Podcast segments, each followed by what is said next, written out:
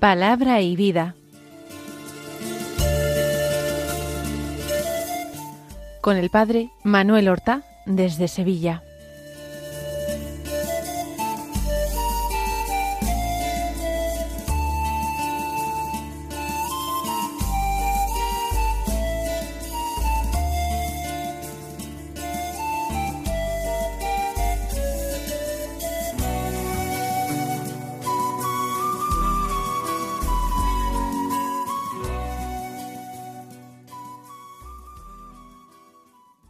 En el nombre del Padre y del Hijo y del Espíritu Santo.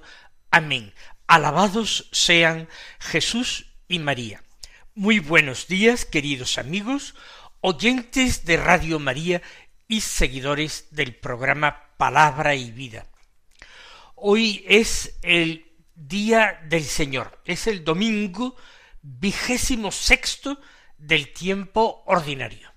Este domingo comenzamos además un nuevo mes. Es primero de octubre. Octubre es el mes del Rosario. El próximo eh, sábado, día 7, celebraremos precisamente a Nuestra Señora la Virgen María del Rosario. Y esa fiesta de alguna manera impregna todo el mes. También hoy es la fiesta de una extraordinaria santa y doctora de la Iglesia, Santa Teresa del Niño Jesús, Teresa de Lisieux, Teresita, la pequeña Teresa, como eh, se le ha llamado siempre. Está impedida la celebración de esta fiesta por su coincidencia este año con el domingo. Pero a pesar de no tener una gran obra escrita, sin embargo, la declaración sorprendente de doctora de la Iglesia llegada en 1998 por parte del Papa San Juan Pablo II, vino a reconocer la influencia extraordinaria que en la espiritualidad de la Iglesia a partir del siglo XX había tenido Teresa del Niño Jesús. Su historia de un alma ha eh, sido difundida extraordinariamente, y no solamente difundida y leída, sino acompañado a muchos cristianos en su itinerario espiritual ha renovado en la Iglesia ese camino espiritual evangélico, plenamente evangélico, de la infancia espiritual. Ese camino que ella llamó mi caminito y que invitaba a una confianza, a un abandono total en un Dios que nos amaba tiernamente, que quería ser verdaderamente nuestro Padre. Pues vamos entonces a detenernos en las lecturas de la palabra de Dios de este domingo. La primera lectura es de la profecía de Ezequiel. Y siempre la primera lectura del Antiguo Testamento eh, suele enlazar, suele eh, buscarse expresamente como complemento, ilustración del Evangelio.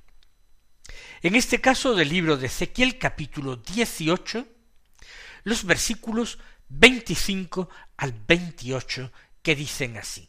Esto dice el Señor, insistís, no es justo el proceder del Señor. Escuchad, casa de Israel, ¿es injusto mi proceder? ¿No es más bien vuestro proceder el que es injusto? Cuando el inocente se aparta de su inocencia, comete la maldad y muere. Muere por la maldad que cometió. Y cuando el malvado se convierte de la maldad que hizo y practica el derecho y la justicia, él salva su propia vida. si recapacita y se convierte de los delitos cometidos, ciertamente vivirá y no morirá. Comienza el Señor, Dios, como si estuviera defendiéndose de un alegato que contra él se hace de parte de su pueblo, del pueblo elegido. El pueblo no cesa de protestar. Por eso dice Dios, insistís. ¿En qué insisten? En que no es justo el proceder del Señor. Ellos piensan que el pecador que se convierte no tiene derecho al perdón de Dios, que sería entonces demasiado fácil. Y olvida este pueblo, un pueblo que es con frecuencia apóstata y traicionero y desleal para con su Dios, un pueblo que acampado al pie del Sinaí ya se estaba construyendo el becerro de oro para darle culto.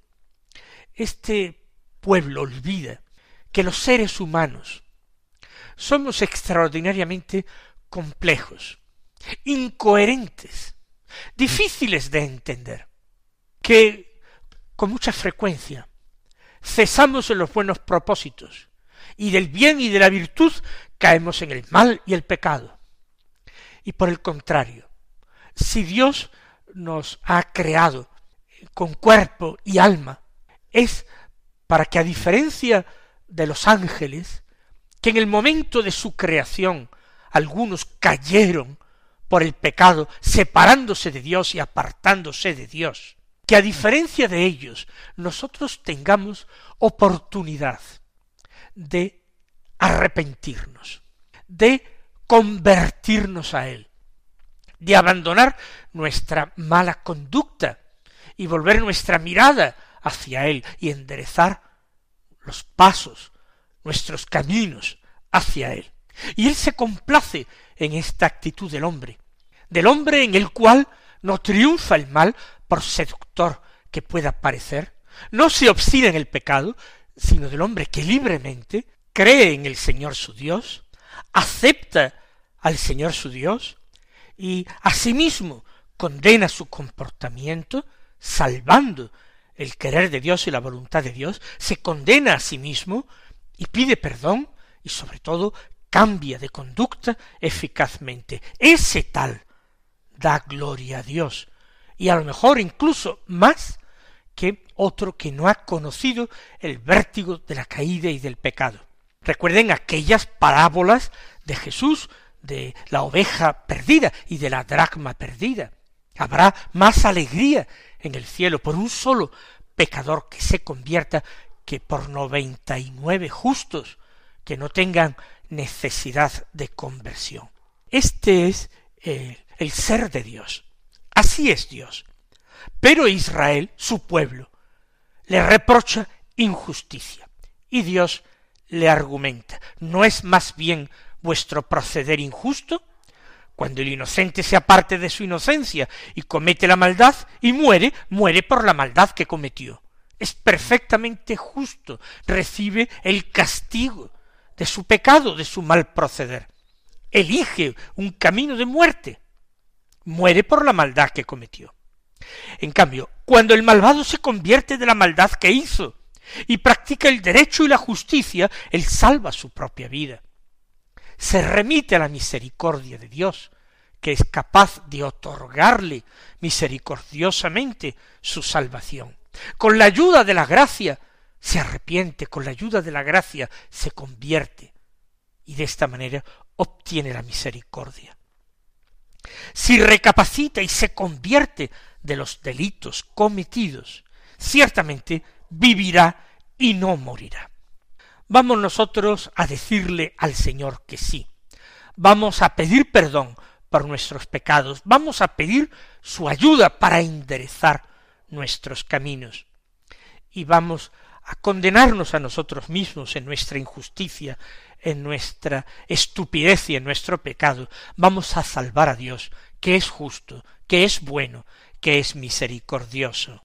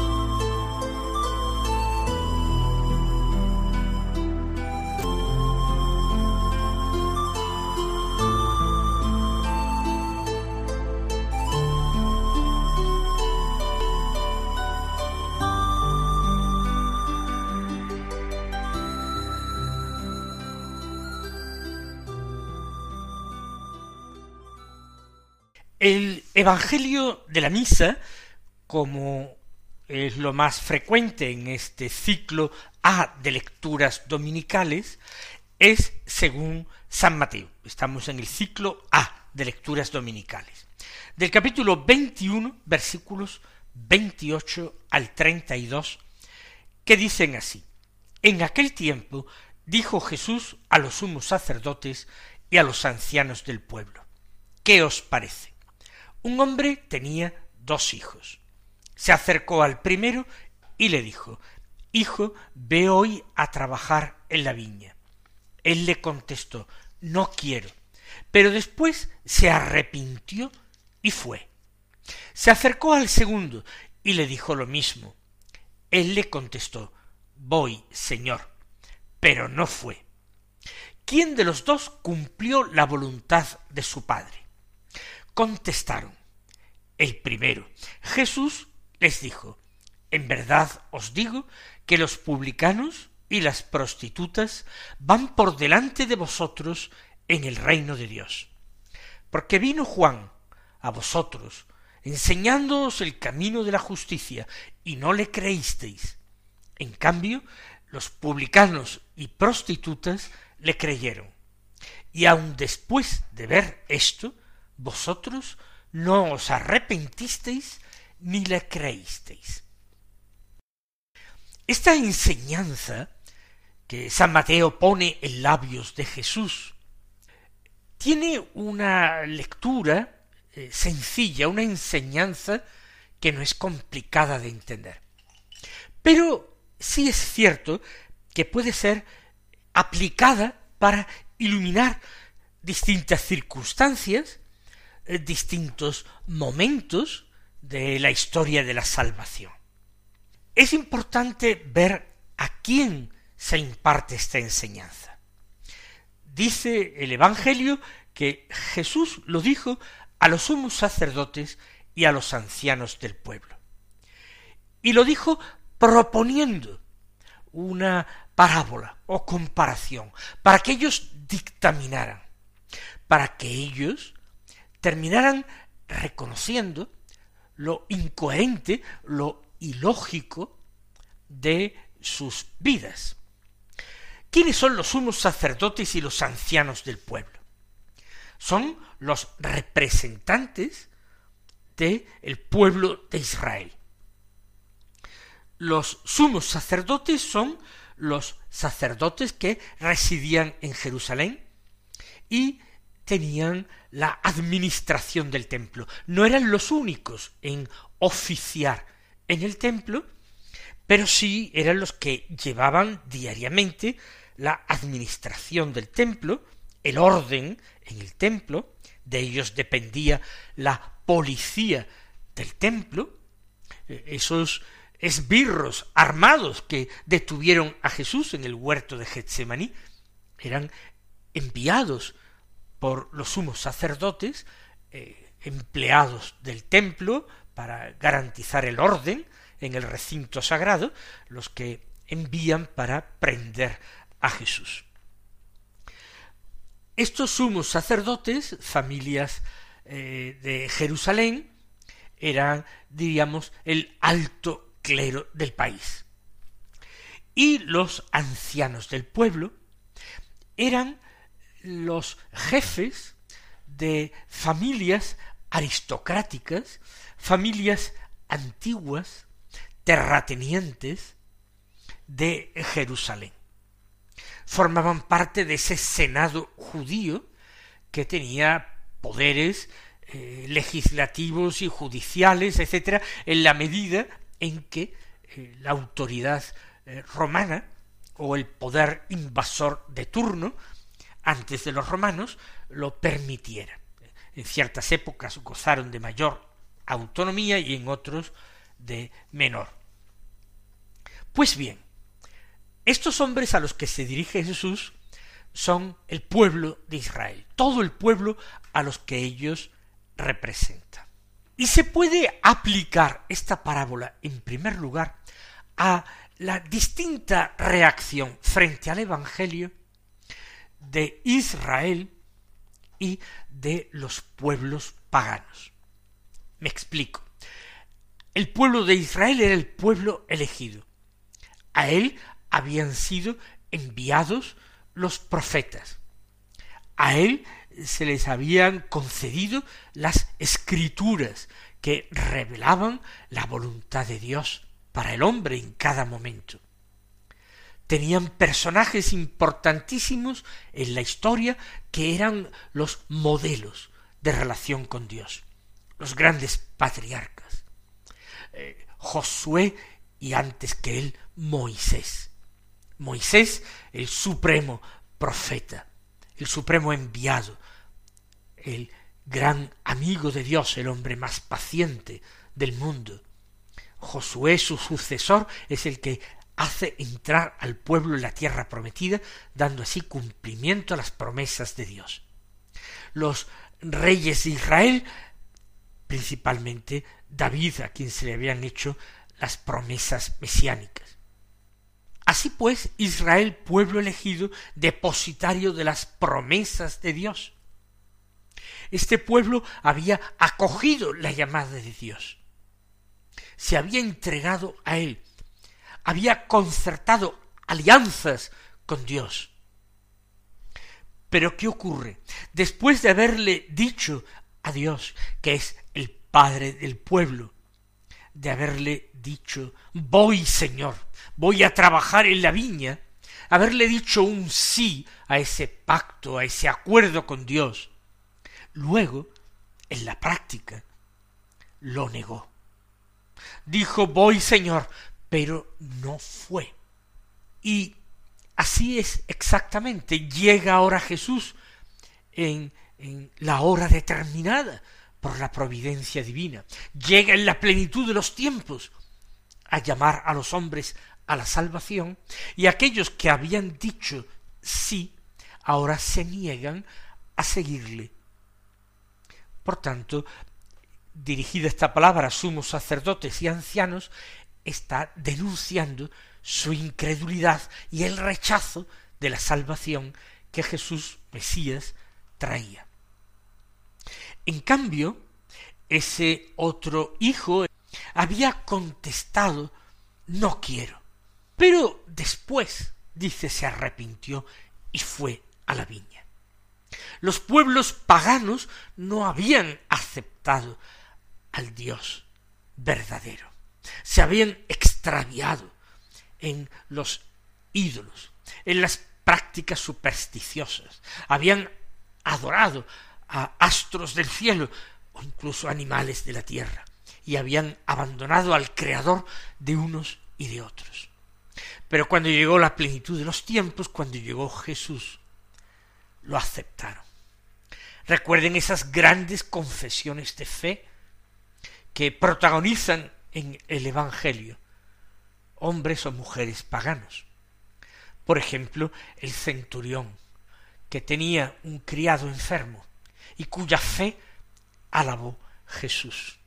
Señor, no soy digno de que entres en mi casa, pero basta con que tú lo digas de palabra y mi criado quedará sano. Jesús se admiró de la fe del centurión. O aquella otra mujer que era Ciro Fenicia y que también le dijo al Señor con una plena confianza que también los perritos comían de las migajas que caían de la mesa de sus amos, y aceptaban que para ellos también habría salvación, porque Dios no dejaría de cuidarlos, aun siendo ellos los últimos. También Jesús admiró la fe de aquella mujer sirofenicia y le dijo, oh mujer, qué grande es tu fe. Esos son los que dijeron en un principio no quiero, pero luego finalmente se arrepintieron y fueron dócilmente. Esos cumplieron la voluntad del Padre. Y los mismos sumos sacerdotes y ancianos del pueblo lo reconocieron. Al reconocerlo, ellos emitieron una sentencia contra sí mismos, porque terminaron reconociendo que no estaban haciendo lo que Dios quería. Pero he dicho al principio que esta enseñanza tan sencilla tiene dos niveles de aplicación. Un nivel de aplicación es esto, iluminar lo que estaba pasando en tiempos de Jesús, la historia de Israel. Pero hay una aplicación personal, que es válida para todas las épocas, que nos interpela ahora profundamente. Y es que el Evangelio no son sólo ni principalmente palabras. Y la respuesta que hay que dar al Evangelio tampoco son sólo ni principalmente palabras. El Señor no nos llama a decir sí con los labios, sino nos llama a ponernos en marcha inmediatamente para vivir la buena noticia de la salvación.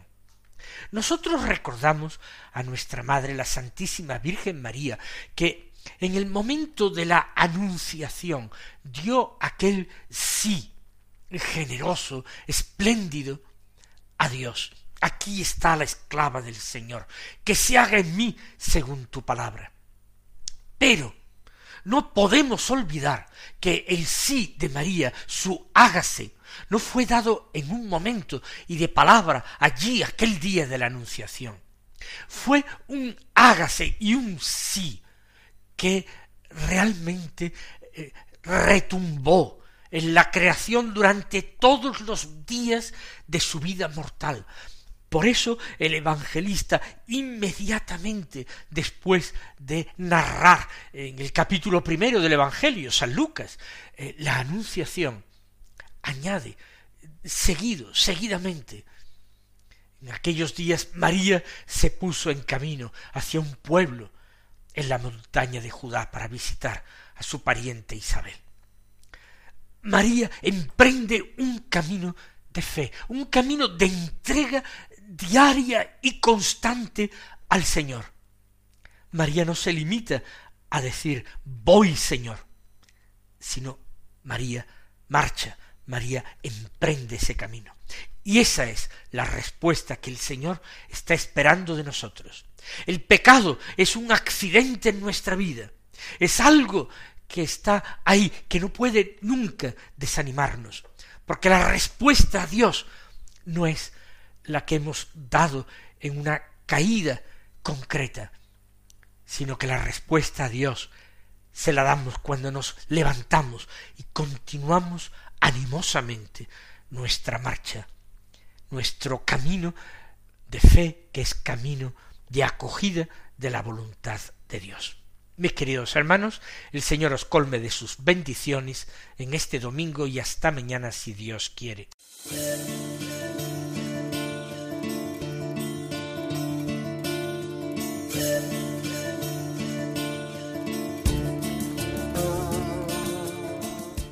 Han escuchado en Radio María Palabra y Vida, un programa que dirige el Padre Manuel Horta.